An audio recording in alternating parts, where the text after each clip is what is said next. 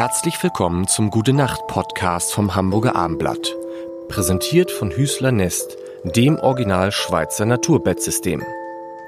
Traumhafter Schlafkomfort aus nachhaltigen Materialien vom Pionier des natürlichen Schlafens bei Bett und Raum im Stilwerk am Fischmarkt oder unter www.hüßler-nest.de.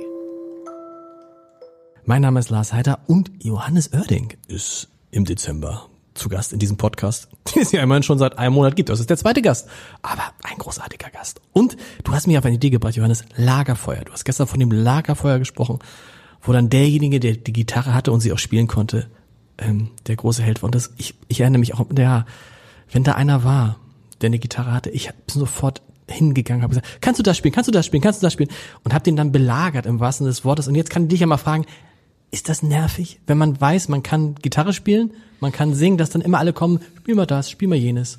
Ja, das kann auf, auf Dauer tatsächlich nervig sein, weil man auch vieles einfach nicht spielen kann und man will ja die Leute nicht enttäuschen. Ich bin dann auch so, ähm, ich würde am liebsten dann eben auch alle Wünsche erfüllen, weil ich dann auch äh, ähm, total gerne auch der Hofnarr bin und der der Entertainer, der der auf Zuruf hier spiel mal das, spiel mal das und ich habe schon, glaube ich, ein großes Repertoire, aber manchmal kommt man da an seine Grenzen und dann wird's schwierig, weil auch viele Leute natürlich denken, wenn du Wonderwall spielen kannst am Lagerfeuer, kannst du auch alles spielen. So. Aber es ist halt nicht so. Ne? Ich bin dann auch eher nur ein durchschnittlicher Gitarrist, sage ich mal, und nicht jemand, der da wirklich dann alles auf, auf Zuruf kann.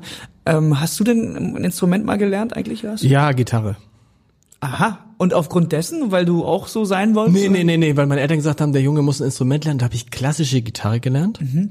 Tja, das war eigentlich, ich habe ich festgestellt, ich kann die Beatles nicht spielen. Mhm. Und alle anderen konnten irgendwie, und bis mir dann mal irgendeiner gesagt hat, ähm, pass mal auf, du bist auch bescheuert.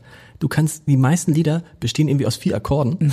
Also auch die meisten, die man so kennt. Ja. Das ist ja auch irgendwie eure These. Wenn auch ihr, die meisten von Oerding übrigens. ist es so? Ich habe schon viele Lieder, die haben, äh, die haben Kreise zum Beispiel. Äh, es hat vier Akkorde. Also das, das ist wirklich. Was sind denn diese vier Akkorde, die legendären, die eigentlich überall? Was sind so, wenn, wenn ich jetzt einen Hit, Hit schreiben wollte, welche vier Akkorde soll ich nehmen? Ja, es gibt eigentlich, man, man spricht immer von Hit-Akkorden. Das gibt zwei Möglichkeiten. Also einmal fängst du mit G an, gehst über E-Moll. Okay C-Dur und D. Alles auch nicht, also mich jetzt nicht, nicht, nicht, alles nicht schwierig zu nicht schwierig zu greifen. Nein, nicht schwierig spielen, damit kannst du, das ist Every Breath You Take, das ist uh, When the Night Has Come, also Stimmt. Stand By Me, das ist, äh, da, da könntest du jetzt wahrscheinlich 700 Lieder drauf überlegen. Und dann gibt's glaube ich noch ähm, die umgekehrte Variante A-Moll, C, G und F. Auch okay. alles Akkorde, die jeder ja. Gitarrenschüler greifen kann. Damit kriegst du, damit hast, wenn du diese Akkorde drauf hast, die acht würde ich mal sagen, oder im Grunde genommen sind sechs, dann kannst du eigentlich jedes Liederbuch am Lagerfeuer rauf und runter spielen. Und es ist, es hat mal, äh, wer hat mir das, wo habe ich das mal gehört? Es gibt so lustige Lieder, die genau gleich klingen. Ah ja, die DDR-Nationalhymne. Auferstanden aus Ruin. Genau. Und weshalb, jetzt sing mal, jetzt sing mal Goodbye Johnny. Goodbye Johnny? Ist so ähnlich. Goodbye Johnny, Goodbye Johnny. Stimmt. ja, ja gut, aber da gibt's, ey, da, ich glaube, da ist es, das ist selbst mir schon passiert, dass äh, man Lieder von mir nimmt, die kannst du über über was anderes legen und es ist zufällig die gleiche Schablone. Also das ist schon, ich meine, ich weiß nicht mehr, wer es gesagt hat. Äh, ich glaube, David Foster, ein amerikanischer Produzent, sehr erfolgreich, er sagte, pass auf, Freunde, macht euch nicht so viele Gedanken. Es gibt halt nur zwölf Töne in der Musik und. Äh, ähm, Mozart hat schon alle benutzt, so ungefähr. und auch was den Text anbelangt, es gibt halt eben auch nur 26 Buchstaben und auch da hat Goethe schon ziemlich viel aufgeschrieben. ähm, deshalb, das sollte immer so eher nicht am Anfang stehen, dass man sagt, das hat der schon gesagt, das haben die schon gespielt, das klingt ja wie, weil das hemmt ja erstmal. Also ich würde dann schon auch erstmal machen, weil Musik ist Gefühl. Kommt da nicht einer und sagt, Oerding geklaut? Ja, kommt auch vor.